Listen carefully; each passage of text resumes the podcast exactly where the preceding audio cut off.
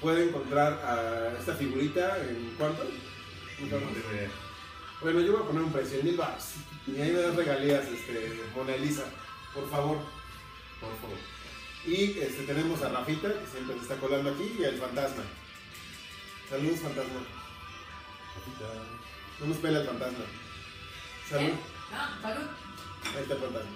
Y bueno, el tema de hoy es, como ya hablamos la vez pasada, de la discografía de la Crimosa y nos echamos seis discos, hoy vamos a hablar de tres, ¿no? Para no aburrirnos tan rápido y podamos hablar largo y tendido de... Sí, sin tanta prisa como la última vez. Exacto. Y pues como no tenemos micrófonos, a lo mejor vamos a gritar un poquito, pero no se espanten, no, no estamos enojados, no queremos este, eh, violentar nada ni a nadie, ni mucho menos a un perrito ni a un peluche. Ok, pues empezamos, ¿no? Con el tema. ¿Qué? Dice Rafa que no, que, que qué huevo hablar de la crimosa, que mejor este, hablemos de otra cosa. Suele pasar. Suele pasar.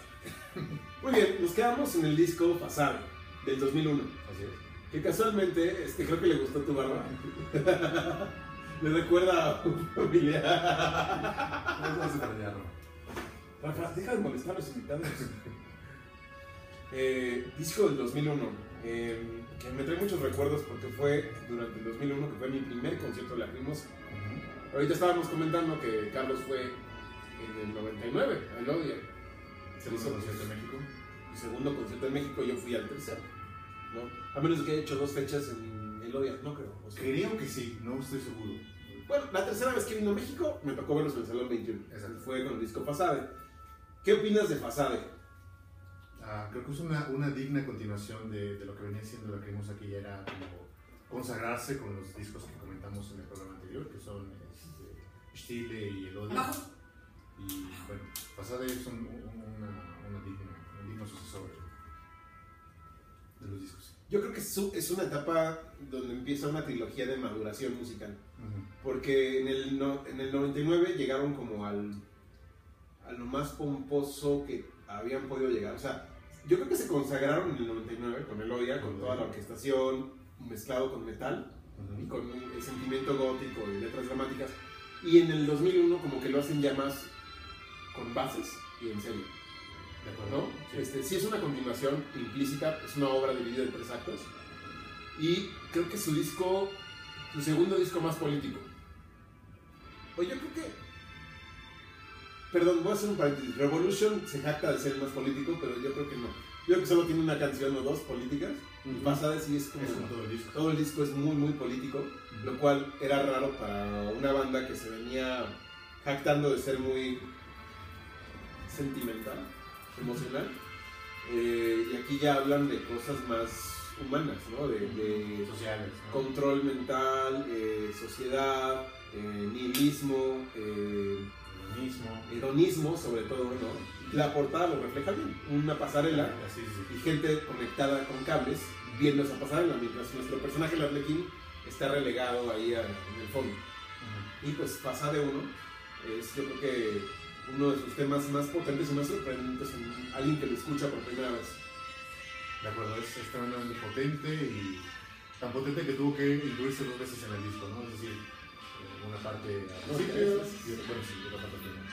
Sí, que está dividido en tres partes, ¿no? Siempre he tenido la, la curiosidad de ver cómo funcionaría eso en vivo, ensamblado con una orquesta. A tocar los tres actos en una sola, semana pasada, sin acto uno, todo. Sería precioso, sería precioso como otros temas que también tenemos ganas de escuchar en vivo, pero... Sí, sueños guajiros Ajá, que sí, no vamos a ver jamás, ¿no? no Porque Y lo dice, yo no toco con orquesta porque a mí me gusta improvisar. A mí se me hace que... que miren, que le da miedito cagarla. Pues Yo debería, yo digo que se debería de arriesgar y le valga madre. Digo, si la arrolladora o Juan, Marco Antonio Solís ha tocado con una orquesta, que no lo hagan. El tri. El tri, cabrón. O sea, el tri que es la peor voz que existe este, en el mundo del rock mexicano. Que toque con una orquesta, Tilo. Tilo no es el mejor cantante. Ahorita me van a pintar de los fans de la Crimosa. No es el mejor cantante, pero transmite. Y yo creo que no está peleado eso con una orquesta. Para nada. Por cierto, hoy nos patrocina Modelo. Negra Modelo. Nos dio un chingo de barro que compramos un equipo de sonido. No, todavía no llega, está en Hong Kong. Está, viene en un avión privado. Este, pero bueno. El sencillo que, que es anterior a pasar es del Morgan la mañana después. Yo creo que es uno de los mejores sencillos, si no es el que es el mejor, de la Crimosa.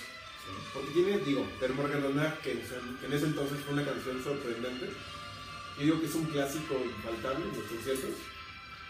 Viene Niche de Lexi, que se me hace una canción súper infravalorada, que me hubiera encantado verla en vivo. No, sí. Es, es difícil, pero el trabajo de los chelos, la voz de Anne en el momento climático de la canción, mientras Tilo como que se lamenta, es, se, me hace, se me hace una de las joyitas de la crimosa escondidas, lo que nadie ha pelado. Sí, definitivamente infravalorado. Estoy de acuerdo con eso. Banquina, que se me hace un muy buen tema de Anne, que tocaron en vivo en esa gira. No eso. Banquina fue tocado en vivo, en la gira de más. Wow. Ven, No, Rafa. no, no recordaba. Ya, ya, ya. Cálmate. Este. Y la versión del Morgan Dark, que es Metus Version, Ujú. es como un, un remix más adaptado a lo que hacen en vivo con la canción. Sobre todo el final, ¿no? Sí. Dice, "The Morgan, the Morgan, the nah", punto. No como el tema original que viene en el disco, que es la segunda canción del disco de pasado, del Morgan. Eh, ¿A ti qué te parecen? Eh, todo sencillo. sí, No, la canción, del Morgan además, eh, me gusta mucho ya, obviamente después de estos años que han pasado, que son casi 18, pues, eh, 19. eh, Los perros no te ya, no me encanta la idea de escucharlo en vivo, ¿no? O sea, Ya, chole. sí, pero sí, en su momento definitivamente era, era muy, muy bueno escucharlo en vivo, reproducir la- las veces que fuera necesario en, casa, en donde estuviera. Pero sí me gusta mucho eh, la Morgan. Yo tengo sentimientos encontrados porque sí, a mucha gente le gusta y la ponen mucho y es himno lacrimosa, pero no tiene nada que ver con el sencillo anterior, con el Line sus Bite. Creo que se la puedo escuchar mil veces más que la de Morgan. Sí, bueno, creo que es mucho, pero mucho más poderoso a la. Sí. El tercer tema que es Senses de Anne, se me hace uno de los temas clave de Anne, muy bueno. Sí, muy bueno también. En vivo pues, lo ha tocado varias veces, no es como que una muy consecutiva, pero este de los temas que más reflejan la esencia del disco, musicalmente. Ok. Es raro porque por lo general los temas de Anne eh, se salen de la, de la esencia musical de los discos. Y creo que en este sí está muy de la mano. Sí, ¿te parece? Sí. Creo que el uso de los teclados en esta es muy pasado, Ya. por así decirlo, ¿no? Digo, tú eres músico, yo no, pero yo así lo, lo entiendo. Está muy dentro del contexto de toda la conceptualidad musical del disco. Siento yo. Igual Banquina, ¿no? Sí, van muy de la mano estos dos temas. Ojalá los dos hubieran estado. este, En el tour de pasada les tocaron en vivo. Yo que ojalá los los dos hubieran estado en el disco. Pero en ese tiempo, que eran ocho canciones por disco, pues no cosa a figurar. Así es. La cuarta canción se me hace una joya, y creo que es la joya de la corona del disco, Va un Sotil. O, eh, en español es ¿Por qué tan profundo? ¿Por qué tan denso? Una de las grandes, grandes joyas de la cremosa. Que dice la leyenda que la tocaron en vivo, en alguna gira. No aquí. No aquí, pero dicen, de hecho en Setlist FM, en la página de Setlist, de todas las bandas que existen, en la Crimosa, en el año 2001, viene como que parte de los temas que tocaron de pasada es Barón Sotif. Como dos veces la tocaron, según este, Setlist FM, Ujú. y no hay tantos registros de la Crimosa en esa página del 2001. Ahorita sí hay todos los registros de lo que tocan, porque pues el mundo del internet ahorita pues, es de Te lo permite. te permite dar eh, feedback casi casi saliendo del concierto, ya subí el setlist, ¿no? O estando en el concierto voy editando el setlist. Claro. Y en ese entonces, pues no, llegaba la información mucho después. Entonces no sé si sea un rumor, porque no hay un audio que lo confirme. Sí, ¿y tú qué crees? Pues es que llevaba una trompeta. La de. Ishtar Blaster Pero, ajá, la tocaba con trompeta. es cierto. Entonces puede ser que algunos lo confundan, o que sí la haya tocado. Estoy este, más este, del lado de que lo confunden, porque el solo de trompeta de Tiff es complicadísimo, o sea, es muy bello y es para alguien experimentado en el instrumento. No lo podría tocar Tilo Yo No, Tilo es muy aficionado de la trompeta, pero no creo que sea un músico de cámara que, que pueda, este... Sí, o sea, no es un virtuoso en la trompeta y necesitarías a alguien bastante, bastante versado en la trompeta para, para que lo pueda tocar. Por A lo mejor se no- confundieron. sí, yo creo que sí. Ahora que lo mencionas, eh, esa me parece la razón más eh, lógica por la cual eh, se menciona que estuvo Baron Sophie, pero en realidad no. Debió ser Ishvar Lasse Poeta y. Ah, no, estoy confundiendo con otra canción que también tocó con trompeta, que fue De Paris Over. The Paris Over. Es entonces. es- es- Sí, vamos a decir, no creo que la haya tocado con trompeta. Sí se me hace muy complicado. Sí, no. Y es un no tema- podría, no podría. De las letras más eh, Desgarradoras, de los más. eh, inquietantes, porque Sí. no sabes de qué está hablando. Ajá, puedes imaginar, pero no. O sea, no sabemos de qué habla. En la ilustración del disco viene una niña, como Ajá. con miedo. La letra habla de sangre, de familia, de mi papá, mi mamá. Está, está, él por lo general dice que no explica sus letras, que es a libre interpretación del escucha. Pero a mí sí me, sí me intriga esa letra. Y creo que va conectada con otras canciones eh, que han salido a posteriori. Por ejemplo, The Tauber, creo que es así como, como que es la continuación en Pareciera. cuanto a letra, Sí. no música. Sí. Y, digo, y después Testimonium o Rote Symphony, una de esas dos. O creo que Rote Symphony y Testimonium. Porque hay como gritos de una mujer, como, no sé, Mira qué interesante cómo tienes tú de, de ligar las canciones, al menos en cuanto a la letra. ¿no? Eso, eso no me lo sabía. Es que te, te voy a decir algo, Tilo, o sea, eh, perdón mi ñoñez, soy el fan número uno de la Este, salud, mamón, más mamón de todos, este, más que la Lina Arlequín. Eh, eh, pero creo que es muy fan, ha declarado que es muy fan del cine de terror, que le gusta mucho pasar las noches en vela viendo películas que lo inquieten. Y yo creo que eso lo transmite en su música a través de este tipo de temas, ¿no? Que te dejan como, güey, ¿de qué está hablando? Porque este güey jamás habla de historias. Habla de sentimientos, ¿no? O historias muy concretas o muy breves que no tienen, o se explican, son auto, autoconclusivas, pero con estas canciones te deja pensar, güey, está hablando de o un asesinato o de una tragedia familiar o o de, de qué Un pedo, trauma. o un trauma, qué pedo, fue una vivencia, Ujú. ¿no? Pero bueno, eso es lo que yo creo, ¿no? Sí, interesante revisión de, de esa canción. Y musicalmente, pues una joya. Creo que de lo mejor del disco. de lo mejor del disco y de la cremosa en general. Creo que si muchas personas hicieran su top 10, su top 20 de la cremosa, Barum Sotif seguramente estaría figurando Sí, sí, yo creo que sí. Yo tengo una más favorita de ese disco, pero ahorita lo discutimos. Ahorita llegamos. Pasada de dos. Es una joya también infravalorada, Ujú. eh, muy espiritual, muy en el sentido, muy sacra. Sí, Yo creo que la palabra. esa estructura, sí. Jamás la van a ver en vivo porque no tiene un solo instrumento en vivo. Tendría que ser Tilo ahí cantando con un audio, ¿no? Sí, Un o que fondo. lleva unas este, sopranos, mezos eh, y un coro pequeño, pero... O sea, no. No lo vamos a ver. No. Pero es una canción muy, muy interesante. Ujú.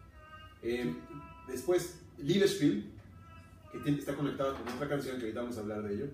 Liebesspiel es un riff, es el riff de Enter Sandman, pero al revés. ¿Ah, sí? ¿Sabías eso? No. ¿Ves que Ahora hazlo al revés. Y es. es, es, es y ellos lo, lo, han dicho. Que agarraron el riff de Enter Sandman y lo tocaron al revés. Y de ahí nació Liverpool. Eso no me lo sabía, ¿eh? Muy, muy buen dato. Ese es un dato muy ñoño. Somos lacriñoños. Llegando a la casa voy a ver si, si eso coincide. No te lo juro, ellos lo dicen, no sé. Ajá, sí. Yo no, yo no soy capaz de. de- de- no, no, no, no sé, no hay un programa en el que yo pueda poner al revés la canción, pero Sí, que... algún día lo tendré la tecnología para hacerlo, nada más para ver la curiosidad. Pero es un buen tema para en vivo, Sí. que lo han desperdiciado, Ujú. solo lo retomaron en Revolution y en pasado. Sí. Ya después ya no, se les olvidó que existe o no sé. Y es una pena porque sí amerita ya eh, rotar algunas canciones en vivo que sí, ya están ahí como muy estancadas y Liverpool podría ser una buena opción para, para tocarse. ¿Sabes, ¿Sabes qué se me hace muy osado? Mezclar metal con un oboe. Sí, sí, sí, rol es muy bonito. O sea, el oboe le da como un... que Eso lo hicieron después en Follo. Pero aquí, lo, aquí sentaron las bases para ese tipo de mezclas que pocas bandas he escuchado que lo hacen. Usar el oboe en una canción de metal es como, ¿qué? Es como agarrar un tololoche y meterlo. Bueno, a lo mejor sí hay bandas de metal prehispánico mexicanas que lo hacen. Si no, Bulux ya- Pack, o no sé. Pero la Lacrimosa, este, me, me encantó que metieran un oboe en un tema tan metalero. Sí, eso es muy lacrimoso. Si le quitas el oboe, se vuelve un tema Más ordinario. más ordinario en el metal. Eh, Me encantan también los remates de batería. Cuando Anne termina de cantar la segunda frase, se me hace muy ponchado y muy. Un tema chingón. Sí, es un gran tema. La verdad lo extraño mucho. Sí, ya toquenlo más, no mames. Si estás viendo este estilo, no mames. Este, el siguiente tema, Stume Borte, para mí es mi favorito del pasado. Ah, ya recordé que habías mencionado. Stume Borte se me hace de las canciones más pinches densas, más desgarradoras, más tristes de la banda. Y ni siquiera es que la letra sea tan triste, porque la letra dice, pues, quiero darle vida a mis palabras, ¿no? Que permanecen mudas. Pero la manera en que la cantan se me hace muy, muy cabrón. Y si la tocaron en vivo, Stume Borte. y si hay audios. Wow, eso no, no, no Sí, tocaron en vivo. En vez de tocar Darkness, tocaron Borte. Porque Darkness fue como, la tocamos en Stile, la tocamos en Melodia, y ya en pasada, pues ya traemos una rola del estilo.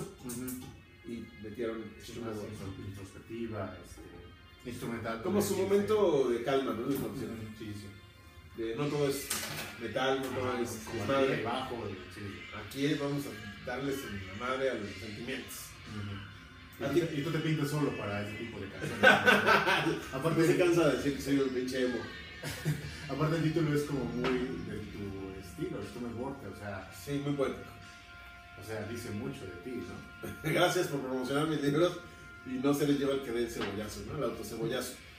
Tenías Este, planeado con Borte para que hablara de tu libro. No, de verdad que no. Pero bueno, es una referencia, ¿no? Irónica. Porque nadie lo compra, entonces son palabras mudas. Este... Esa es la referencia. Ah, ¿qué- ¿Te gusta esa rola o.? Me encanta, es de, la- es de las mejores que... ¿Cómo, definirlas? Hay, hay ciertas canciones que son como... que hace como con un cuarteto, tilo, es decir, Ajá, Eh, con, con cuerdas. cello, exactamente, cuerdas, eh, violín, viola, cello, Con trabajo. exactamente. Que hecho son, es un quinteto, porque simplemente viola, dos violines, violín uno, violín dos, este, con trabajo y, y cello. Sí, sí, siempre me han gustado ese, ese tipo de canciones de, de. Yo las, con- las considero como muy, muy de la época romántica, clásica romántica, y me gusta mucho. Eh, Stumme Borte, eh, Ewigkeit. eh, ese tipo de canciones siempre, siempre son muy, muy Que ya dejó de hacerlas. Sí, Por sí, desgracia. sí, por desgracia, exactamente. Hasta me acuerdo de los nombres de los músicos. Eh, Stefan Pinter. Eh, ah, ya se me olvidaron, pero los tenía muy, muy, este, muy en la cabeza de ese quinteto. Ajá, ajá. Que dije, güey, estos güeyes tocan otro nivel. ¿No? O sea, ¿Y, ellos. y, y, y repitieron para alguna, algún otro disco? No, se quedaron en ecos. Ya en Live Crystal, olvídalo. Sí. No, creo que en Nack Shatten sí tocaron otra vez. Creo, pero ahorita llegamos a eso. Y Pasada de 3, que está conectada con Liverspray, es lo que decía. Eh, ellos también afirman que si no hubiera existido Pasada de 3, no hubiera existido Liverspray. O sea, nació de esa canción. Aunque le metieron el riff, nació de esa canción. ¿Pero tú de dónde sacas todo ese tipo de información? Stalker. No, leo entrevistas desde siempre, desde que existe el internet, me he metido a buscar curiosidades de Lacrimosa y obviamente esas entrevistas estaban vigentes en 2001, ahorita no lo encuentras. Y pues me, se me quedaron grabadas algunas cosas, no las tengo, realmente no las tengo, pero se me quedaron grabadas algunas cosas y a lo mejor ahorita lo encuentras, pero en otro idioma, no en español, a lo mejor en alemán. Y este y es lo chido del internet, ¿no? De que en ese entonces pues, ya, ya era como accesible y ya había entrevistas publicadas ahí. Entonces yo siempre, digo, no es ninguna novedad, soy muy fan y es mi banda favorita y pues por ende yo me obsesiono mucho con las cosas, entonces pues no se nota, pero ahí este descubrí todo casi no se nota. de, de cositas. ¿A ti qué te parece? Pasar, de tres se me hace la mejorcita de las tres para mí. Me parece la pieza que más me gusta de todo el disco. Síntesis. Estoy ahí entre, entre Barum Sutif o Pasada de Tres. Pero creo que me inclino más por Pasada de Tres. eh, emocionalmente me, me ligo mucho a esa canción. Es que la parte de los coros es como Pecado Pasado de Oz, pero con metal. Y con Sí. la voz de Tilo Sí, Llanes. sí, sí, o sea, como en la parte más álgida, ¿no? De, Del de- disco. de- de- sí, del disco y de esas tres partes. Y una pena que no la volvieron a tocar en vivo. Solo meten en la Sí. parte final en el popurrí de 2013. Ajá, sí, sí, sí. De, hecho, recuerdo cómo se me, enchinó la piel cuando escuché en vivo. Que es la parte más bella para mí de, esa canción. Sí, lástima. Lástima. Ojalá algún día retorne o haga ese, ese popurrí de las tres pasadas.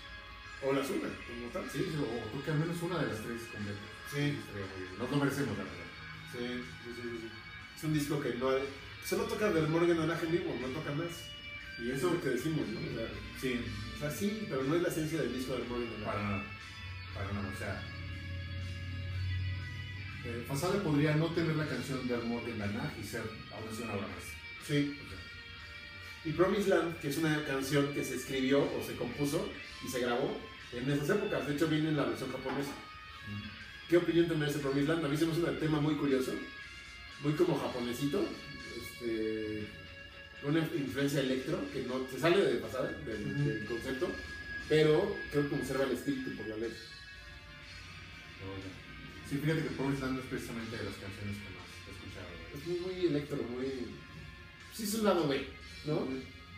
Que, que debió estar más en Snake Skin. Exacto. A mí sí me gusta, se me hace entretenida, pero nada más.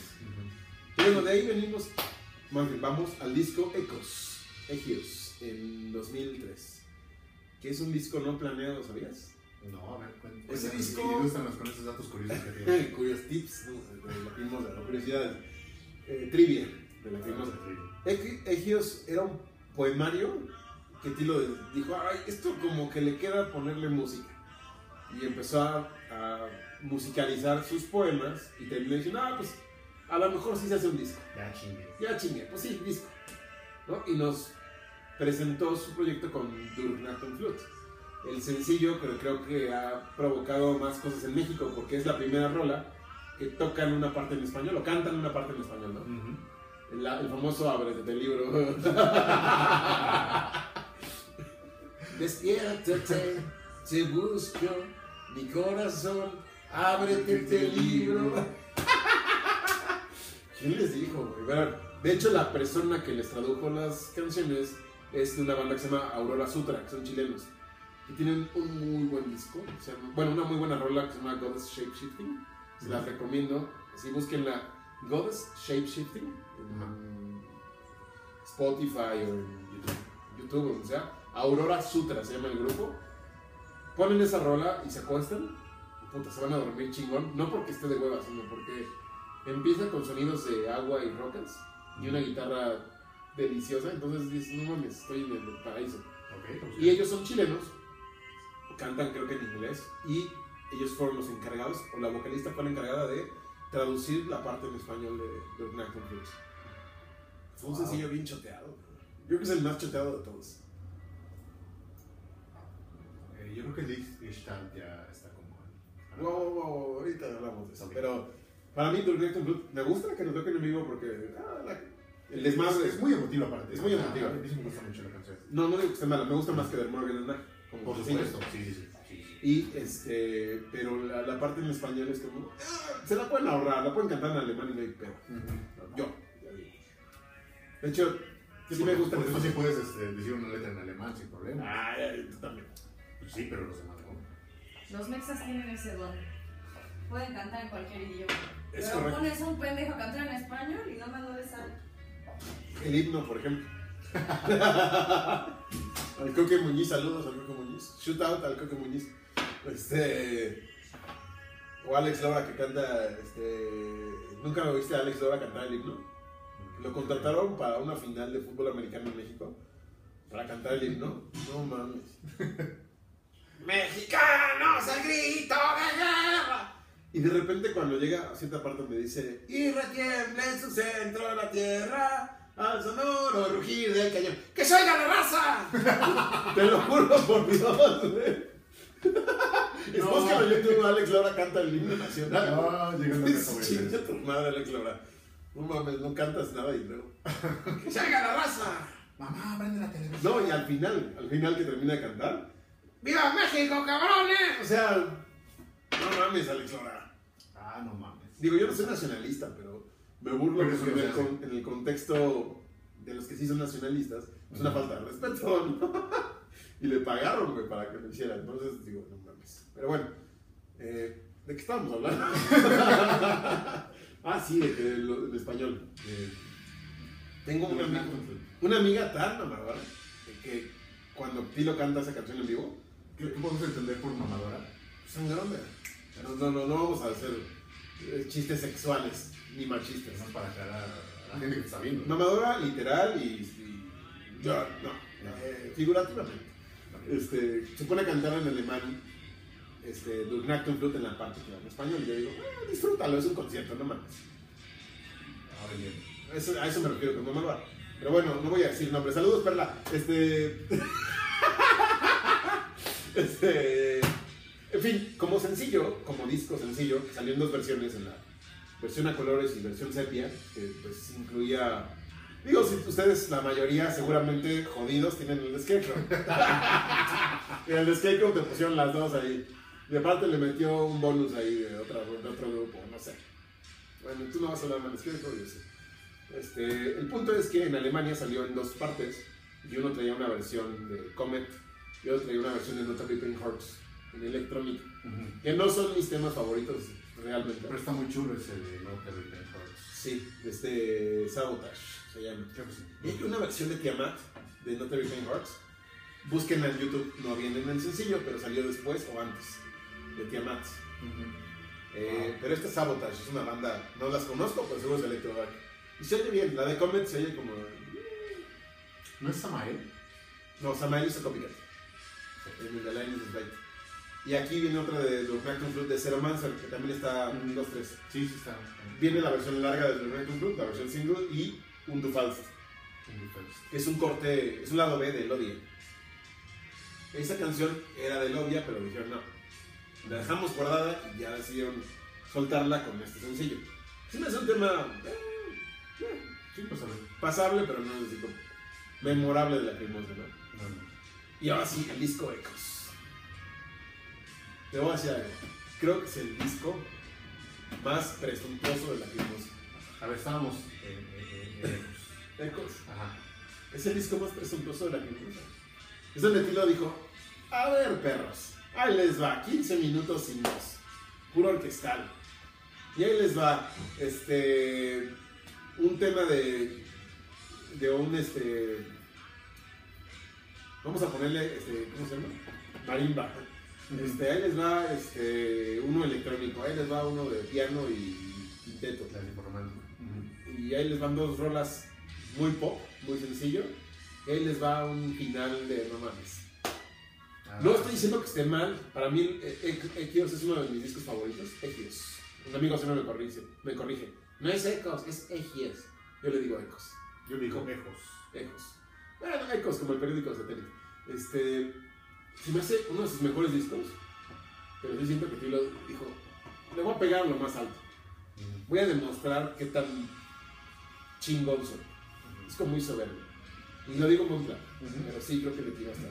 Y Kirie, o Kairi, o Kirie, que se dice Kirie, es un tema que no cualquiera lo aguanta. No cualquiera es. Y no estoy diciendo que yo sí, pero sí puedo decir que mucha gente dice, güey, 15 minutos de, de orquestación, de un tema que pues, puede venir en cualquier disco de música clásica, muy wagneriano, eh, muy. no sé, ¿tú cómo lo ves? Eh, Sí, wagneriano, mozartiano, maleriano. eh, es, es Una joya. denso, sí, Una joya. una joya. Y yo digo que sí, Tilo dijo, ¿a quién me lo estoy hecho? Pues. Es el disco más maduro de la en su haber. Yo creo que sí, dijo, aquí voy a ser lo más maduro que puedo lograr. Porque ningún tema es como de guasa, ningún tema es como de mucho rock, ningún tema es... Digo, todo es como que muy pensado. Y eso que no era un disco pensado, ¿eh? Ojo. Por eso yo creo que es uno de los hitos de la Crimosa. X. Pues no lo he visto desde esa perspectiva, pero sí, es uno de los mejores. Y como, como cuentas, ¿no? Eh, el primer tema, que son 12 minutos, los que sean, y la forma en la que lo cierras son de un maestro. Es decir, estaba en un, en un proceso creativo muy grande y lo demostró a lo largo de todo el disco. Tenía de verdad mate- material para hacer eso, para hacer más. Y bueno, creo que nada sobra en ese disco, todo es perfecto. O sea, si desglosamos los temas, nos podemos llevar todo el programa. Sí, sí, sí, fácil. Pero, sí, la forma en la que lo abre y cómo- lo cierra, me parece. Y, eso, y, y- y te voy a decir algo, en mi experiencia, no sé si en la de los demás, entre más pasan los años, más me va gustando. Cuando salió, lo compré, fue una excepción. En serio. Yo estaba tan morro, tan pendejo, que lo compré y dije, Más bien. yo quería algo como Fasade o como Elodia y dije, me, me dormí con, con Kirie y dije, no mames, qué pedo. Durgnactum Blood ya estaba muy choteado porque el sencillo salió como seis meses antes del disco. Entonces era como Durgnactum Blood, Durgnactum Blood, Pero no lo tenías en español. no tengo en español. Este, Sacrifice, creo que es el tema, es mi tema favorito de Ejes. Eh, se me hace una super composición explosiva, sentimental, musical, experimental. Una, una chaquetota que Tilo, este, que le quedó bien, que le salió muy bien. Este, me super raya, me- aparte me evoca cosas, me evoca Europa, me evoca eh, el circo, me evoca este, la nostalgia, evoca muchísimas cosas en mí esa canción, la cual eh, puta, está en mi top 10. Eso, Sacrifice. eso ya es mucho decir. Sí, un tema eh, algo ninguneado, digamos. De, Totalmente, güey, la gente ni lo pela.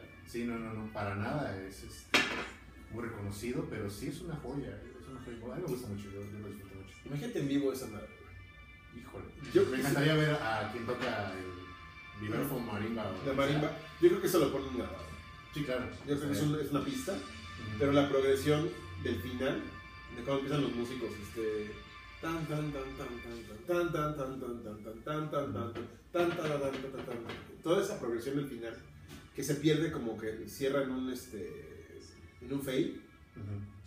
eh, verlo en vivo sería muy interesante ver hasta dónde llegan y dónde la paran sería muy del estilo de Ishver Lasse Tilo abandona la rola a cierto punto y deja a los músicos ¿eh? De acuerdo.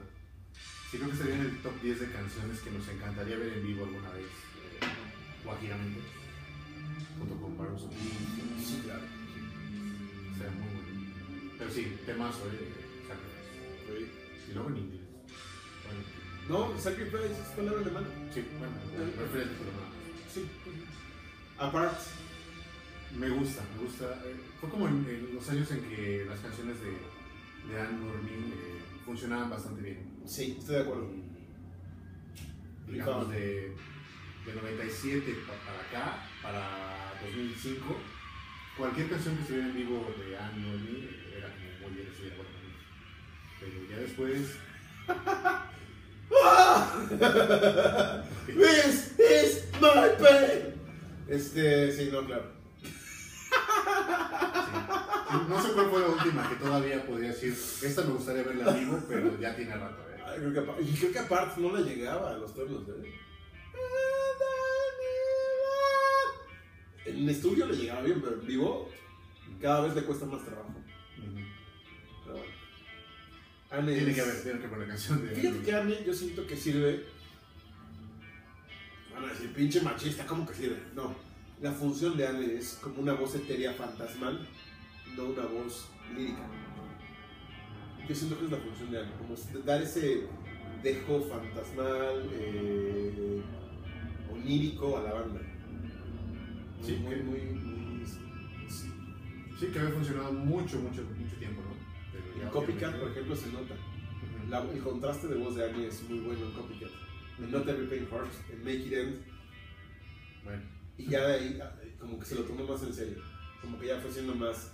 Ahora ya me toca cantar bien, ¿no? O cantar más, o tomármelo más a fondo.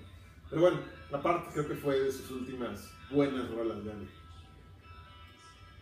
En fin, eh, después viene una rola que es de las que más detesto de la Crimosa, perdón.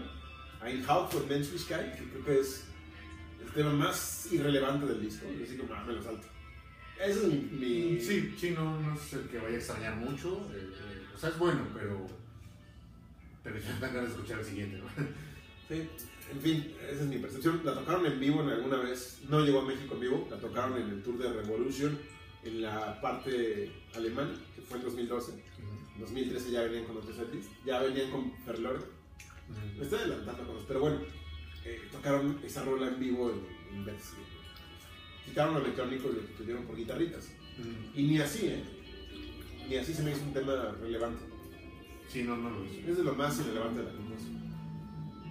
Para mí. Después, eh, la siguiente canción se me hace una joya también. In the Nacht in Ewigkeit. Se me hace una de las baladitas tranquilas de pianito y quinteto. Ajá. Más sabrosas de escuchar y con Sí, una voz. Sí, a mí también me gusta mucho. Co- Como, al- como alguien que es fan de, del piano, eh, es una canción que de verdad es una delicia. ¿No? ¿Y cómo empieza? Tum, tum, tum, tum.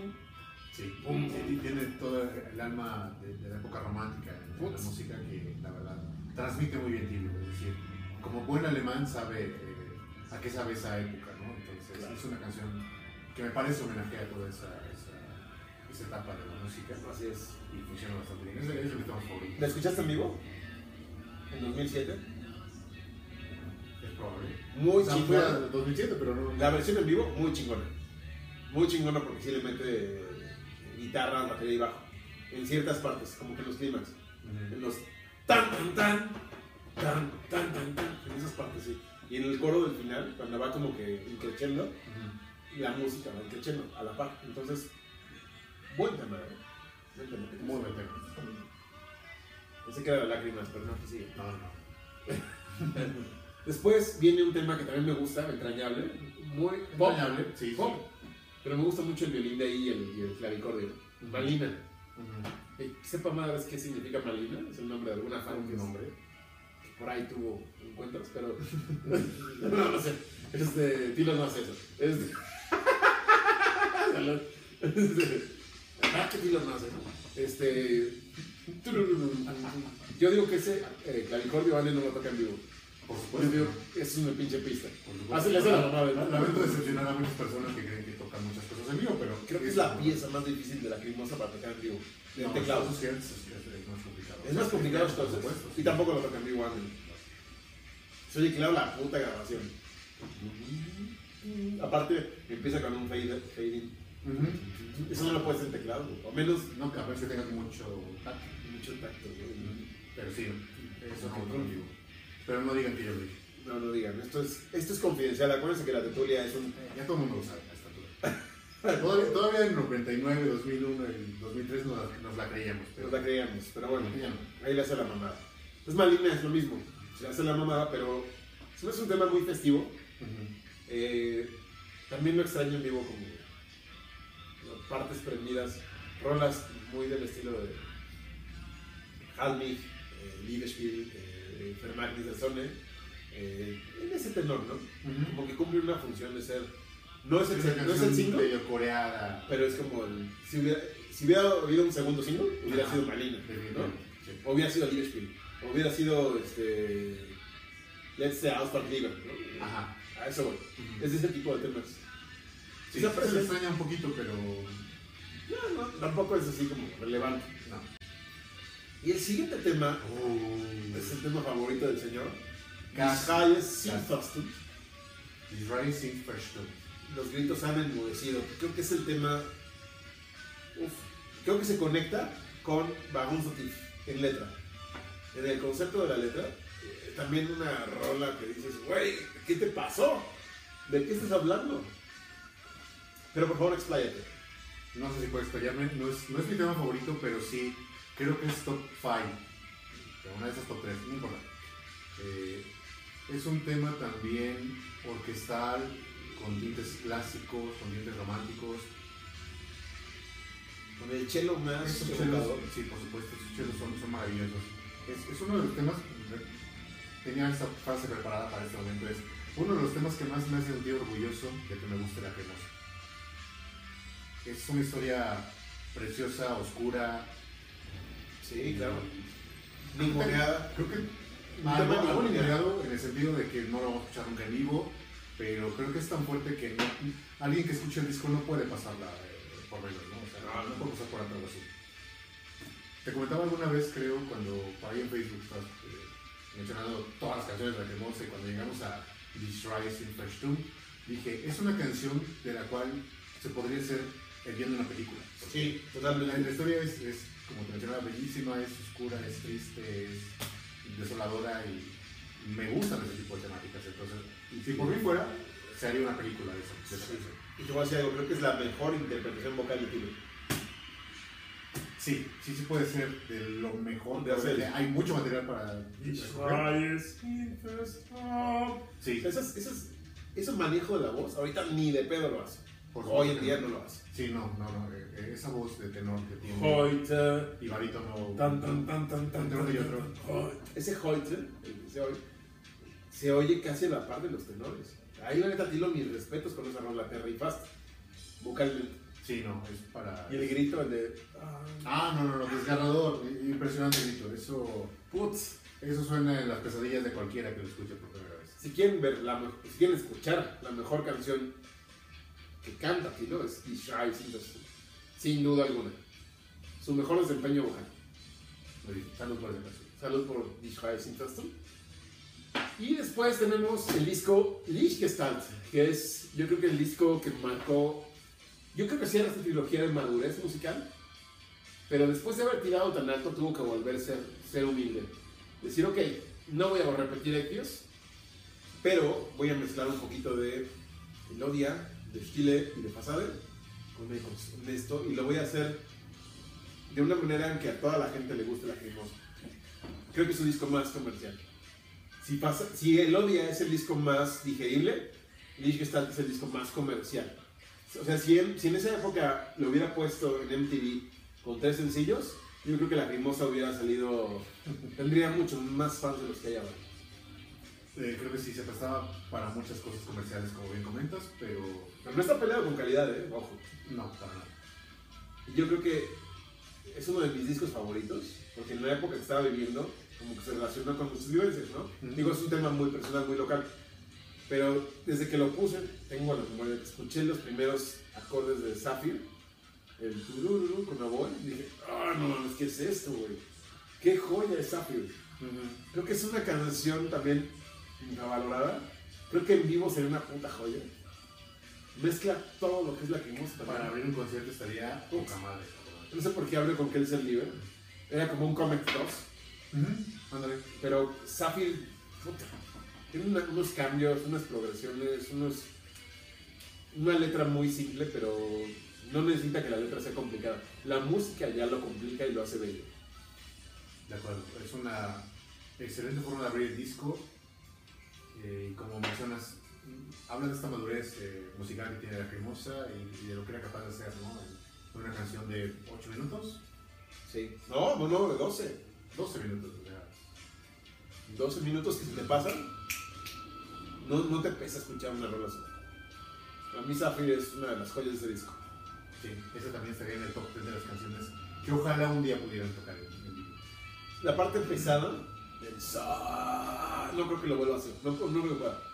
Si en Foyer hace el importa, eso no importa. Aquí no va a ser, no va a ser eso, o sea. eh, bueno, ya no va a ser eso en vivo. Ya, ya, ya, ya le, ya le. Está viejito, Sí, ya y le es justo. la garganta. Y es justo que, que no pueda hacerlo, pero no importa si no llega, que lo intente y Que lo intente. Y si se un- entonces, Algo así va a ser, te lo juro. Si lo toca va a ser algo así. igualito, seguro. Igualito. ¿Qué es el nivel? Creo que sí es un Comet 2. Ich bin depende de Comet, segunda sí. parte. Sí, sí. Debió llamarse así prácticamente. Que hay una saga, ¿no? De canciones de la que vimos, que son las Kelch y las Stranen. Sí, O sea, son, sí, sí, son sí. Kel- de Kelch Levens, se me hace la mejor de las Kelch. A mí me gusta más de, de Slevens. Por eso, Kelch Levens. Ah, ya, de Inferno. Sí, sí. Esa es la mejor de las copas.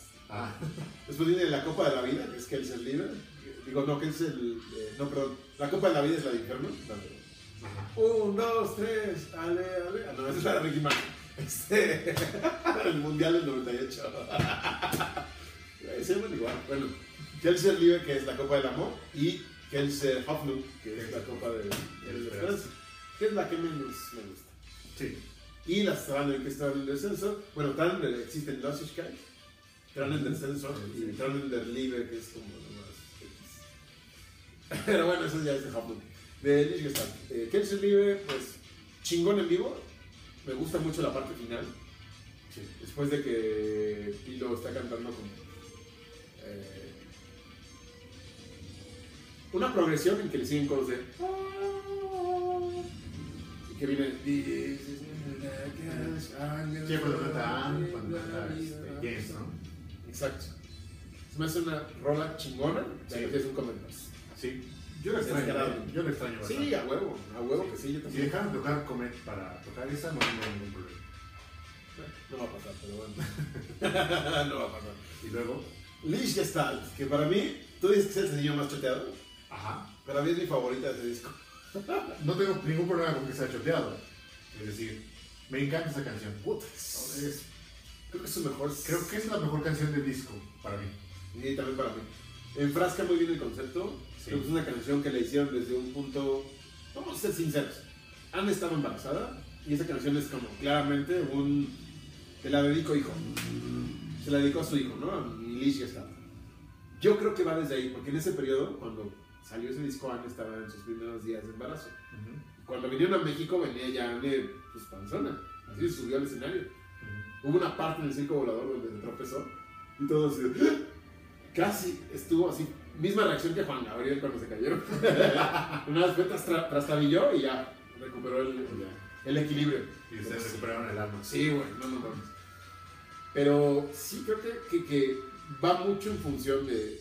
Digo, la letra es la letra, yo creo que más con un enfoque psicológico que tiene Lacrimosa, de la dualidad que es Lacrimosa, porque está hablando de. Soy la parte buena de ti, después soy la parte mala de ti. Y figura luminosa en cuyas sombras me doy la vuelta o giro. Entonces sí habla mucho de la dualidad que es Lacrimosa, por eso para mí es muy representativa y es muy. Sí, la letra es una obra maestra, la verdad. Sí, sí, sí, sí, sí, es una chingonería. Y qué bueno que la toquen en vivo y qué bueno que la choteen porque vale la pena que la choteen. Por supuesto. El Morning and Now, por ejemplo, digo, eh, Luis Ajá. Gestalt, digo, ay, ¿por qué no la tocaron? Sí, por supuesto. Es una canción que, que me gustaría que todo el mundo conociera. Que, que sí representa una. eh, el estandarte de la cremosa. eh, como una credencial, digamos, de ellos. Es, es correcto, yo creo que sus credenciales para darle a conocer a alguien la famosa es Alain is Right, Lich Gestalt y Comet. ¿Y Storrs Heads? Bueno, Bueno, o sea, hay, hay varios. Pero Pero la veo un, poco complicada por su duración. no importa, tiene que ver con eso. Bueno, sí. Eh, tiene que ver con eso, ¿no? O sea, Sí, sí, sí. si bien no, no cumple el, en el rango de los 5 minutos que una persona puede tolerar, eh, también tiene que ver con eso. Eh, pero sí, Liechtenstein es este, de las credenciales más grandes que la tiene Cremosa. sí, claro. Todo el mundo debería escucharla, todo el mundo debería conocerla y siempre deben tocarla en vivo. Está perfecto. El fantasma la trae su celular, se la presenté y fue la única que di- di- digirió. ¿Quién es el fantasma? La que estaba aquí. Ah, ya, ya, ya, perdón, perdón. ya se fue. Ah, ya, sí. Se fue espantar, Como todo un fantasma. Desapareció. Pero ella trae Gestalt en su Fíjate, playlist. así de grandes. Así es. Sí, o sea, Un tema Estoy, muy, estoy muy casi convencido de que cualquier persona que escuche esa canción va a decir que es una buena canción. Así la va, jalo. ¿no? La canción que sigue es otro de mis temas favoritos de Gestalt, que es Nach Shata hace una progresión también, una letra muy personal, que en lo particular a mí también me, me evoca muchas cosas, pero ese increchendo tiene el final y el y prácticamente el final ya donde entra AC con la batería y, y las guitarras es como wow ¿qué están haciendo? Es muy bonito cuando una canción te lleva de menos a más, ¿no? Entonces, eh, esta. Empieza muy fino. Sí. Tú, tú, Sí, sí, imperceptible. y al final acaba igual, ¿no? Entonces es autocontenida y creo que también muy ninguneada. Creo que eso en vivo también hubiera podido funcionar. Creo que todos ese tipo de canciones que mencionamos de ese corte funcionarían muy bien en vivo. Es decir, a esa altura ya la, la, la fanaticada de la Crimosa es como muy capaz de, de digerir algo así en vivo, de, de Sí. apreciarlo, de, de exigirlo. Entonces, no sé qué esperar ti, Lobol, para, para, para incluir este tipo de canciones. Yo creo que él se va por la segura, ¿no? Ya lleva mucho tiempo haciendo eso. No le apuesta, él no, no le apuesta. Es un- eso es algo que me disgusta mucho de la cremosa, que no, no son... No, no- no visualizan el poder de sus canciones. Si uno se da cuenta de cuán grandes son. Así es, y no le apuesta, o sea, no dice, hoy voy a tocar algo diferente. Rara vez nos sorprende. En esta Muy última bien. gira, como que nos sorprendió. Y sorprender con ¿Satura? Y con, eh, ¿Breso? con Breso. Pero eso ya va a tocar en 2010. Sí. Digo, En la 2010 idea- me sorprendí. Sí, Ahorita ya. ahorita no. Ahorita Satura fue, ah, hace mucho que no la tocabas. Ajá. Pero de ahí en fuera, en fin, eso, eso lo hablaremos después. Eh, después, el siguiente tema es My Last Goodbye. Un tema que me evoca mucho a No Blind Eyes Can See. Es como un No Blind Eyes es Can See una- 2. Sí, es muy bueno. Tilo Yana inter, inter- eh, Interactuando, interactuando. sí. ¿Qué detalle ñoño? Trivia. El único tema de Anne que nunca ha sido tocado en vivo. My Last Goodbye. Nunca ha sido tocado en vivo. En esa gira tocaron aparte, Turning Point y Not Every Pain Hearts. Y Senses. Nunca ha tocado My Last Goodbye. Tal vez en mis sueños lo escuché en vivo porque pensé que sí. Pero no importa. No, no, no, no hay registro, ¿eh? Bueno, No, ya me acordé, ¿por qué no? Ese, ese bajo que tiene la canción es bastante complicado de tocar. Es un bajo fretless. es un fretless bass, ajá, exacto. De hecho, en, en el booklet, una, una chava fue la que lo tocó. Todo el disco creo, creo que lo toca este, JP, JP. salvo Let's Sales for Eleven lo toca Jens. Ujú. Y ahí este, está JP con bajo y aparte hay una chica que toca el fretless bass. Entonces es un bajo que no podría... ¿No sonaría igual con un bajo normal? No, no sonaría. Es la, la, la particularidad de ese bajo, el sonido precisamente. Entonces, Ok. habría que tener un bajo fretless, que no sé por qué parece tan imposible, porque a eso se dedican. Eh, pero no Así como que, a ver, lo cambio. Ajá, ¿Qué significa fretless? Es como... sin trastes. Es decir, ves que cada eh, guitarra o Sí, sí, tiene. los trastes. Ajá, Este no tiene trastes. ¿Y cuál es la diferencia? pues te evoca un sonido distinto. Más denso, más no es. Es como si estuviera más ligado de una nota a otra. Ok. Sí. Más preciso, más exacto, más. Pues uno tiene que ser muy exacto para tocar algo así, porque imagínate, ¿no? O sea, Sin, sin trastes. ¿Cómo te guías? Tienes que ser un máster del bajo. Sí, me parece que los puntos de arriba sí están como, eh, digamos, eh, como A lo mejor están los puntos, pero no están los Ah, trastes. pero no están los trastes, entonces, Wow. sí. Yo creo que por eso no han tocado. Y por a lo mejor Jens eso- dijo: No, vete a la. No, no, no va a tocar esas mamadas. Es probable. Y bueno, después viene The Party Over. Ujú, Un tema que en vivo suena muy bien con trompeta. ujú. Pero que en realidad es como que el tema baladita más pop que tiene, ¿no? Bueno, no, no es cierto. Es Call Me With The Voice of Love, el más pop balada. Pero The Party's Over es como una versión eh, anterior a esto, obviamente, pero más aterrizada. Pues yo, yo, yo la siento como una canción realmente dolorosa. Eh, Exacto. Y a mí me encanta, pero me encanta más la versión que es piano. eh, En, Mm, en la, el bonus track el bonus track, precisamente. de esa... Post Productions, Así, es una... Scarecrow. Ahí viene una muy, muy eh, notable versión eh, En piano. que para mi gusto es, eh, bueno, supera con creces la, la versión original del disco. Sí, yo creo que sí. Eh, y que la hayan tocado en vivo en la gira se agradece. Que tocaron muy poco de Liechtenstein. Ujú. Solo hay cuatro temas que han tocado en vivo de ese disco. Ujú. Es Bis Gestalt, que es libre. The Party's Over, y la siguiente que es Let's Say Ausfahrt Leben. Ok. Es un tema que me recuerda mucho a Las que Dinarama, no sé por qué. La, la, la, la, la, la, y campana. O sea, es como, sí, muy del corte de ¿Dónde está nuestro error? Está chida en vivo, pero no, creo que es irrelevantona. Demasiado Alaska y Dinarama para este muchacho. Está buena, pero es irrelevantona. La letra está chida.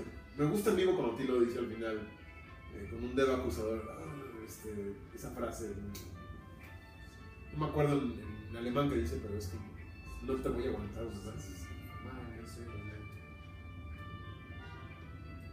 No, digo que sea mala, es- está chida, pero Sí. es como la más irrelevante del disco. Ah, me gusta bastante, entonces no la siento tan irre- irrelevante, pero. Al, al principio me mamaba, güey, me fascinaba, pero con el paso de los años digo, ah, yo quiero algo más denso. Es como que muy, eh, muy pop, muy, muy malino. Sí, sí, sí. ok, Para mí, para mi gusto. sí. Y después viene un tema, uno de los clásicos largos de la Mimosa, Sí. de estos este, requiems enormes, que es Libre, basado, o la letra no es de Tilo, es de la Biblia, es de los Corintios, el cantar de los cantares, eh, lo cual se me hace una joya también de la Mimosa, ninguneadísima, eh, que, putz. de hecho hay una parodia en YouTube donde ponen Joaquín del Live y ponen a Vicente Fernández cantando con una orquesta y así de chinguen a su madre. Ahí búscalo, Joaquín del Live. Es- eso no lo voy a buscar. Pero realmente es una rola muy chingona, una preciosura. Preciosura, estoy muy de acuerdo. E- Este tipo de canciones que tiene la cremosa, que son mayores de 10 minutos, de 10 y 15, es como un, un regalo que nos da constantemente Tilo en sus discos. Y pues sí, de un tiempo para. Digamos, hubo un lapso en el que yo estaba buscando ese tipo de canciones, ¿no? Y cuando las encontraba decía, esta es la canción que dura 10 minutos, 15 minutos, de, Ajá, disfrutar mucho escucharla. Esa fue de las últimas también. Que Y de los mejores coros que han tenido. ¿eh? Sí, sí, sí. Sí, yo creo que es el mejor ensamble de coros que han tenido. Bueno, es, es un poco. Entonces, ¿qué es? Es muy bueno. En cuanto a coritos. En por fortuna hay mucho de dónde escoger. Sí, claro. Pero Joaquín es como. Es la sorpresa del disco, ¿no? Porque como que se sale de la dirección de lo que va al disco. No sé qué tanto, fíjate. Yo creo que precisamente como comentabas hace rato con respecto al Liechtenstein, eh, es decir, eh, el, ah, Ana estaba embarazada y demás, pues Joel de Liebe es. Eh, enmarca también ese sentimiento que tenía Tilo en ese tiempo, el estar tan enamorado, en, en hacer una oda al amor. Entonces me parece que va como muy de la mano a lo que estaba planteando en otros temas. Sí, tienes razón. Pero musicalmente. Pues definitivamente es mucho más suave, más light, más... eh, Elaborada, ¿no? También. Sí, no, tiene sus, sus, sus momentos eh, bastante complejos en, en la- en el tema, pero la base no es tan elaborada. De hecho, él como, como que busca precisamente hacerlo sencillo para, para llegar más directo. O sea, largo no significa complicado. Para. Por ejemplo, el, el solo de guitarra de él, que hace a la par de la que antes fue una, Ajá. una secuencia orquestal, es, es una joya. Es una belleza, sí, de, de los solos más también bonitos Bonitos. que, que existen en, en la famosa. Ya para entonces, si no me equivoco, JP es quien hacía los solos. JP ya hacía los solos, exacto. Sí, son, sus solos son muy sencillos. No es el guitarrista más virtuoso que hay. No. Y no, era, no es ni la mitad del guitarrista que era Sasha Gerry. No, no, Pero- esa era una verga. Sí, era una pistolota. Pero funciona perfectamente para lo que Tiro quería hacer en ese tiempo. Y, y creo que tanto ese como el de Die Schreis Infrastruktur son, son solos muy notables Muy en la sencillez. Ojo, Sasha tocó en el disco. ¿En qué My Last? Goodbye. Ok. AC tocó en ese disco. Nachat. Sí, ya eran como invitados, ¿no? Ya no. Ya eran como los- invitados. Los, titulares. Es digamos. el- ese disco fue como el disco de celebración de 15 años de la Famosa. Entonces por eso como que invitaron a varios. Mm. Jens toca en Let's Dance for Eleven, Sasha en My Last Goodbye, este, AC en Nachshatten y creo que en Johilda Liver. Mane toca todas las demás. Ujú. Este, Y Thomas Knack, si no me equivoco. Thomas Knack en Sapphire. Mm, En ujú. Sapphire y en Road to Pain, pero ese es El bonus. el bonus de Ecos en la versión mexicana. Y que después viene el single o el EP, que es el Digistalten. Ujú. Es también un muy buen, este, una muy buena continuación al Ujú. Digistal. Sobre todo, el tema de Snake King del Digistal, digo, ah, está bien, es un regalito de bonus bueno. Pero Unerkant se me hace muy, muy más que continuación de Nakshatten, se me hace más continuación de Sacrifice. Fíjate que era el tiempo en que creo que, bueno, no sé si te pasaba, ibas con gusto a comprar el EP porque sabías que era también una joya tenerlo, ¿no? Eh, como bastante contenido, Sí. muy buenas canciones. Seis rolas, Seis rolas, o sea, más de la mitad de lo que es un disco. sí, sí, sí. Eh, me gustaba mucho la época en la que los EP tenían como esa importancia. Y- importancia, sí, sí, sí. Extraño tenía buena rola. Skin Tight se me hace una muy buena rola. Es una rola en inglés que canta Tilo Young, pero se me hace chingosísima. Dije, ¿por qué no tocaron esto en vivo? Y Rock to Pain, que sí la tocaron en vivo, pero se me hace una de las rolas que. ¿No te gusta? Está chida, pero son sus rolas de ardido que. O sea, mira, te voy, a, sintetizar. Copycat, Road to Pain, Fire, Revolution son como que. ah, está bien, pero no es lo tuyo. Mm, sí, sí. Estás incursionando en otra cosa, pero no es lo tuyo. Mejor haz Liebesspiel, eso sí. Eso sí está chingón, está rudo y está bien hecho. O haz Die Total Field Nicht Fair. Está rudo y está bien hecho. Estas son como que, ah, estoy tirando a otra cosa. Que no es mi género. Pero esa es mi opinión. Y las opiniones son como el culo, todos tenemos una. ¿De acuerdo? Sí, sí me gusta, la vi en vivo, pero digo, ah, bueno, no, es una rola que escucho con mucho road trip. Sí, no, es el representativo, lo que, lo que tú encuentras que más te gusta en el tema. Correcto. Y viene también la de English de Atrocis, de Atrocity. Ah, está bien, eso es una buena, una buena versión, una buena interpretación. Dato importante porque es tu canción favorita. Sí, digo, no la igualo a la original, pero está, está bien, está decente. Y de ahí pues, nos trasladamos a la época de Lee Yare, que es una película y un disco. Que en resumen, el disco pues trae versiones que ya vimos en live, algunas mejoradas, algunas no tan buenas. Alex Lugo y Trent Senso se me hacen mejor en el live. CLA no, no, se me hace mejor aquí. Este, vemos por primera vez a Linus, rolas de Lodia en vivo, grabadas en buena calidad. Pocas, digo, Linus Right, Halmich, Turning Point y Ishver Blaser. Me hubiera gustado a Mende, Steven Beers y Shutotem, pero no las tocaron en la gira. Der Morgan Danach es la única de pasada y tres de Egios, que es Black Blood, Malina, aparte. Y cuatro de Lichtenstein y Road to Paper. O sea, es como. es- está bien, pero no es el mejor disco en vivo de la creo. No, digo, si tomamos en cuenta el live, que es como. El live es un como greatest hits en vivo. ¿no? Sí, sí, sí. Es Sí, como ese disco de todo. eh, me parece bien grabado, es lo que se podía en ese tiempo. Y muy trascendental, es decir. Sí, live sí. ¿Cómo es como ese de Guns N' Roses salió hace como 20 años, 15 años, 20, 15, 20 años, eh, que era en vivo, que te servía básicamente como un greatest hits de lo bien que estaba grabado. acuerdo de ese, pero No soy tan fans. Se llama 89-93, creo, de Guns N' Roses. Me suena, eso es como- lo comparo mucho con el live, porque contiene como que la misma esencia. Nuestros grandes éxitos bien interpretados en vivo. Y el Lee Yare, pues sí está muy vinculado a la gira de ese entonces. Pero bueno, Pequeño defecto. ahí. pequeño defecto. Y el- la película, que yo creo que es una, un experimento que hace Tilo, que le quedó muy bien. Muy bien logrado. Muy bien logrado, muy interesante. Yo dije, en cuanto supe de qué se trataba, dije, güey, yo lo quiero. Yo quiero ver eso mil veces. Sí, yo creo que también recordarás que en esa época salivábamos de saber cuándo iba a ya estar en nuestras manos eh, Sí. eh, esa película, ¿no? O sea, saber que no solamente iba a ser un concierto, sino iba a tener... eh, Es que yo creo que salieron demasiados productos de 2005 a 2007 de la Crimosa. Primero nos aventan Lichtenstein sin sencillo previo. Es que pedo, güey. ¿Cómo? Si nos tenían acostumbrados a que era un sencillo, y después y el disco. Y después nos dicen, nada, ¿qué creen? Que viene un EP y un compilado de todos nuestros videos, que es Music Course Filmen, que también se me hizo un muy buen producto. Por supuesto. Y adicionalmente una figura del Arlequín limitada, de mil copias.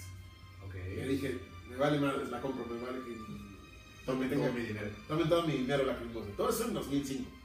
Y luego en 2007, 2006 Snake Skin. eh, eh, Y 2007 el disco doble y la película.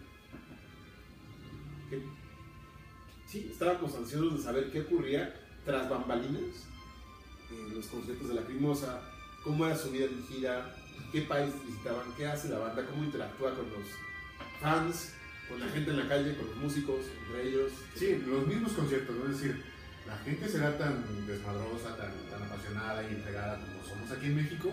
Eh, es algo que seguramente muchos nos preguntábamos, porque siempre sabemos que hay eh, muchos fans en Brasil, en Chile, para, para otras bandas, ¿eh? no solo para la que nos. Eh, cómo son en, en China, cómo son en, en Japón, cómo son en otro país que, que reciben con mucho fervor a sus artistas favoritos. Creo, que queríamos saber cómo, cómo se comportaban ellos y precisamente este, este DVD, esta película demuestra muy bien cómo, cómo se interactúa en, muchos ámbitos con los fans. Punto negativo, que Kelser Live la cortan. Nada más te ponen el intro, tan, tan, tan, tan, tan, y la cortan. Y de ahí se van. No pusieron todos los temas del disco, lo redujeron a 16 temas. Eh, los temas en México, pues, están bien. Se nota la, la- el fervor de los fans. Eso es así como que, ay, nos la pelan en todos los países. Excepto en Asia. En Asia también se vuelven locos, ¿eh? Definitivamente. Sí se notó mucho Que se sube una fan y abraza a en la de comer. Se aventan rosas. en- Digo, está bien. Cosa que Sin problema sucede en México, ¿eh? Pero... Aquí les andan condones, güey. así. no, bueno. Aquí también les andan tangas, güey. Pero, este, definitivamente en Alemania es como... Si eres alemán y estás viendo esto, qué hueva me das, güey. No, pero es que así es puto. Ellos son, les cuesta mucho trabajo dejarse ver. Dejarse ver los sentimientos o dejarse ver eh, como realmente son en la intimidad. Allá es más de, bueno, lo voy a disfrutar y voy a mover la mano. Que a veces se antoja, a mí me gustaría mucho ver a la Crimosa en su país natal. Porque sabría que iba a escuchar la voz de Leane y no la de los pendejos que tengo al lado. Son, son pendejos que están viendo tu programa. Todos los pendejos que cantan ahí.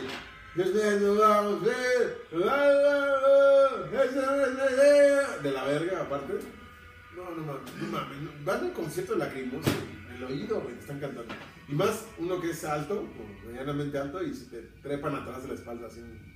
Una tipa una vez se me trepó así con las garras. Y yo así ¡ah, no mames! Como, primero me dijo, estás muy alto, ¿me puedo pasar adelante de ti? Yo, no. Llega temprano, pendeja. Este, se, me, se me colgó, güey, me estaba cantando aquí en el oído, bien culero, güey, así, pero con todas sus fuerzas, yo así de, hija de tu puta madre. Te lo juro, de un- unos gritos tan agudos que me hacían de repente sentir que me desmayaba, güey. Te lo juro. Te lo juro, así me, me reventaron el tímpano, güey. Dije, no, no mames. Ya terminé por decirle, sí, pásate, güey. Pero, Me pregunto si no habré sido yo esa chica que dices. no. No, digo, no está, está bien que canten, chingón, pero esta vieja cantaba como que quería que Tilo la escuchara, güey. Así, no mames, güey. Así canto yo en vivo. ¿Sí? Sí. No, nunca te he escuchado. nunca te he percibido ahí en el público. No, también berreo, pero también no trato de no joder al prójimo.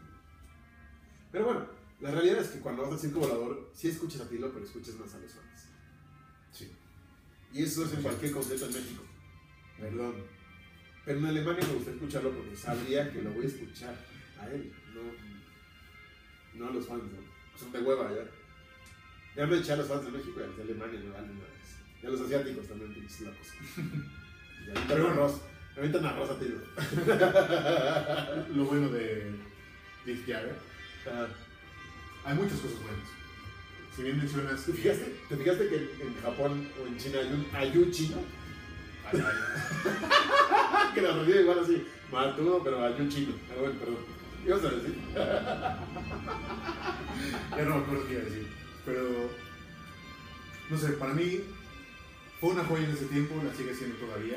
Cuando me quiero dedicar un par de horas, que son casi tres horas, eh, para consentirme con respecto a la primosa, me pongo a ver esa película. Es, es realmente. O sea, me encantó de principio a fin. No, no le encuentro defecto como mencionaba hace ratito. La parte final donde están chillando viendo la película en el cine. es. Ajá. Estilo así de. Ajá. Han limpiándose las lágrimas, estilo así de aguantándose. Ajá. Estuvo muy chido. eh. Y bueno, la parte medular de ese video, ¿no? Que es la entrevista a los fans de México. Por fin llegamos a eso. No tengo cerveza. No quería hablar de eso, pero bueno, es. Perdón, Una tienes que hablar de eso. Miren, Cuando, pe- perdón, tú, cuando tú me dijiste que íbamos a hablar de Dick Jagger, dije, va a estar bien chida la sección en que va a hablar él de la parte en la que pudo ser parte de la película. Ahí te va. De la estábamos en la fila, llegamos muy temprano a Salón 21. De hecho, veníamos trasnochados del circo volador y una- un equipo del fan club se fue a aplastar prá- prácticamente ahí a dormir en el Salón 21. Ya llegamos nosotros bañaditos, desayunaditos. ahí, ya. Ya, vengo de relevo. Y de repente aparece un tipo matudo que no era mexicano, tampoco tenía pinta de alemán, era como gringo, con una cámara. Oigan, estamos filmando para una película que vamos a hacer lacrimosa y todo eso. ¿Qué? Y vamos a hacerles algunas preguntas. ¿Les gustaría participar? Y todo, te lo juro, fans así de, "Eh, no. Y dije, sí, sí, a huevo, yo sí. Ah, pues vente. Me sacaron de la fila. Di algunas cosas que piensas de lacrimosa. En español. Y yo así de bien mamador. No, yo en inglés las digo. Es algo conmigo. Thank you for giving us all the things that you give to us. Estaba nervioso, chinga. Y, este, y gran parte del fan club en el que estaba este, apareció en ese video, entrevistado. Un tipo que se llama René, que traía la mata como, pues, como emo. O un ojo así de ese tamaño horrendo. "Eh, la primosa eh, se encuentra muy bonita. eh, Gloria, eh, mi canción favorita es la sí, sí. Digo, finalizando, bueno, no- nos dijo que si queremos salir, eh, Perla dice, eh, Tilo Wolf es eh, lo máximo y simplemente me, hace- me- me hace, ¿qué? me hace volar. Y a cada rato la chingo con eso, de que simplemente me hace volar. ¿No? Este, otro amigo dice, yo le dije que Sacrifice era mi canción favorita y él dijo, "Oh, también lo mío. Este, muchos, muchos de mi club de fans aparecen ahí, afortunadamente. Este, comentarios muy graciosos, ¿no? Tilo es mi Dios.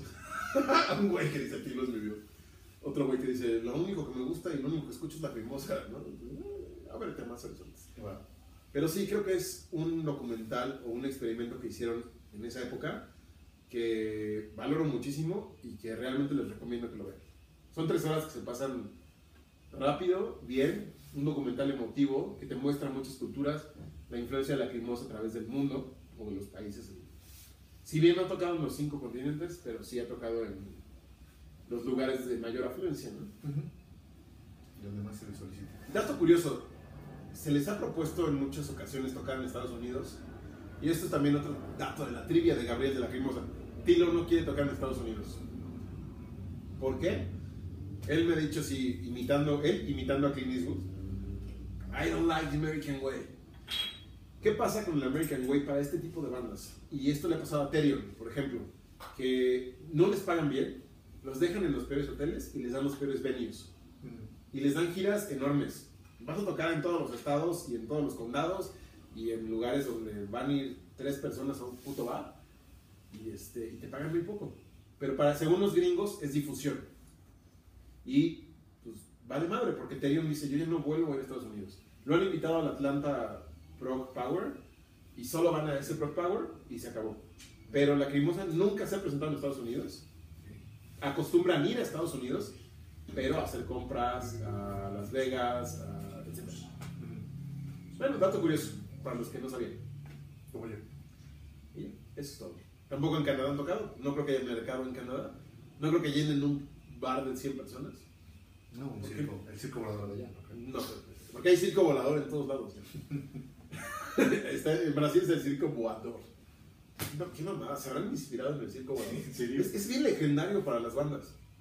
Es decir, este, he escuchado a los de Ghost decir, nosotros queremos tocar en el circo volador, en el legendario circo volador. Güey, jamás vas a ver a Ghost en el circo volador, ya, güey, ya están llenando un palacio de los deportes. O sea, es- ya, no, güey, ya, ya pasó esa época. Si hubieras venido en el primer disco, quizás, Ujú. ahorita ya no. Ujú. Pero sí la consideran de culto esa- ese venue.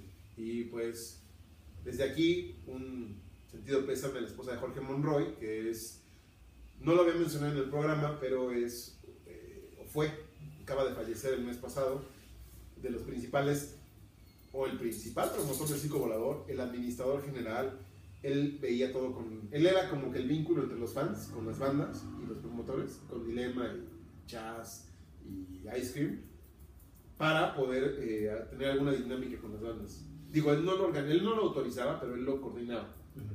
Él era muy abierto. eh, por ejemplo, si Scarecrow decía, ah, les conseguí una firma, y en realidad no era Scarecrow, era Yu parándose el cuello y era Dilema los que autorizaban.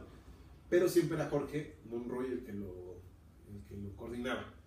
Y pues bueno, acaba de fallecer. Lo, considero, lo consideraba un gran amigo porque siempre que lo veía en el circo nos saludábamos, platicábamos y pues teníamos muchos años de convivir, ¿no? Entonces, este, pues va muy relacionado a esto porque siempre que venía la crimosa, pues él andaba por ahí, ¿no? Y varias anécdotas, por ejemplo, de la, de la gira del Liechtenstein, el Arlequín, que tenían todo mal hecho de aluminio, que en Alemania estuvo bien chingón, pero no lo podía traer a México y lo hicieron en Monterrey, porque en Monterrey cabe señalar que se hace mucha manufactura de teatro. Eso es un dato ahí también. Este, es súper por mago de Dios, pero eso es otro tema. Y pues les hicieron este arlequín ahí medio. Como que lo hicieron en dos partes y no lo pudieron poner bien. Recordarán los que fueron a la gira de. Es un arlequín así. Me cuenta Jorge que se quedó muchos años en el circo volador, ahí arrumbado. Que hubo una gira en la que Anne no llegó su teclado y que le prestaron el teclado de Víctor Trejo, uno del, del director del circo volador. Entonces Anne tocó una vez con él. hizo como que tocaba hasta el y todo lo demás sí lo tocó. Ok. Pero bueno, son anécdotas que, que me vienen a la, a la mente porque fue en esa época. Y pues mi primer meet and greet con la Crimosa fue en la gira de Lichgestalt. Que eso no lo grabaron, ese meet and greet, pero pues es un buen recuerdo. Y lo último fue que en 2007 un güey me dijo fuera del círculo, ¿tú eres el de Ligine? ¿Me puedo tomar una foto contigo? Yo, chale, for giving us. y hasta ahí, esa es mi eh, experiencia de ese, de ese proyecto, que es muy importante. ¿no? Pero vaya que te marcó, ¿no? O sea, Sí. para que se quieran tomar fotos contigo es como. Sí, no mames, o sea, ¿eres el del Ligire? Y yo así, sí, for giving us. Y todavía me siguen chingando por haber dicho eso en inglés mal. ¿no? Creo que es lo, lo mismo que habríamos dicho varios de nosotros, no digo que todos, pero, pero habernos puesto nerviosos para. Es que nos dijo, dilo en español y yo por verme mamado, ah, en inglés, porque yo soy más verga que todos esos pendejos. Ah, Pues no, la cagué y hice el ridículo. Pero bueno, Pero ahí estoy. ahí estoy. Soy, soy parte de la historia documentada de la Crimosa, ¿no? Y bueno, eso es. Para mí sería el final del tema, no sé si quieres agregar algo más. Eh, no, nada más que creo que la primera vez que te vi fue porque te reconocí precisamente. Ah, del Ligire. Del Ligire. Sí, no, digo, no te pedí foto, pero sí yo te conozco de algún lado. Chale. Bueno. Y más, miren, vale madres el que, que escriba. O sea, me. Sí, no, o sea, yo, yo, yo veo esto en Sanborns y no, no lo. No, es, es- esto no lo escribiría un güey que salió en el Ligire. Eh, pero en fin, este, ah, faltó decir nada más eh, un tema que se llama The Last Millennium, que es Ah. el tema más escabroso de la cremosa, ya se los diré en otro video, ya lo discutiremos después. Este, pero eh, habla del nuevo orden mundial. Bajita la mano. Y ese salió en la época de Lodia y se, se publicó hasta eh, pues, esta versión de, de Bueno. Un bonus track. ¿no? Este, digo, es un tema que no me desagrada, se me hace un tema de rock bien hecho, Sí, sí, está. en inglés, pero sí trae una letra ahí medio, trae una agenda oculta, ¿eh? Hay, varios, hay, hay un reportaje ahí que luego ya les platicaré, medio morbosón, pero ahí luego lo platicamos. Así de lacrimosa, banda Illuminati. en fin, eso es todo por hoy. Este, muchas gracias por asistir a la tertulia. Y soy Gabriel Mendoza, Carlos von Richter, Lágrimas, Rafita y el fantasma. Que ya se fue a dormir. Digo, ya se fue a espantar a otros horas. Qué bueno, porque ya me estaba dando. Nos vemos en el próximo capítulo. Gracias. Y queda pendiente, te hago la invitación una vez, este, para el- la tercera entrega de La News, Muy bien. para la etapa musical de La Crimosa, porque esto encierra como una trilogía, ¿no? Sí, sí, De madurez. como hablábamos el otro día, este, parece que vienen como de tres en tres eh, las etapas de la cremosa. Creo que la siguiente es como el futurismo, el, ya no soy tan famoso, vamos a volvernos más desmadrosos. Belinda en su época rockera. Pero sí, yo he de venir a platicar de la cremosa. Excelente. Pues muchas gracias. Nos vemos. Bye.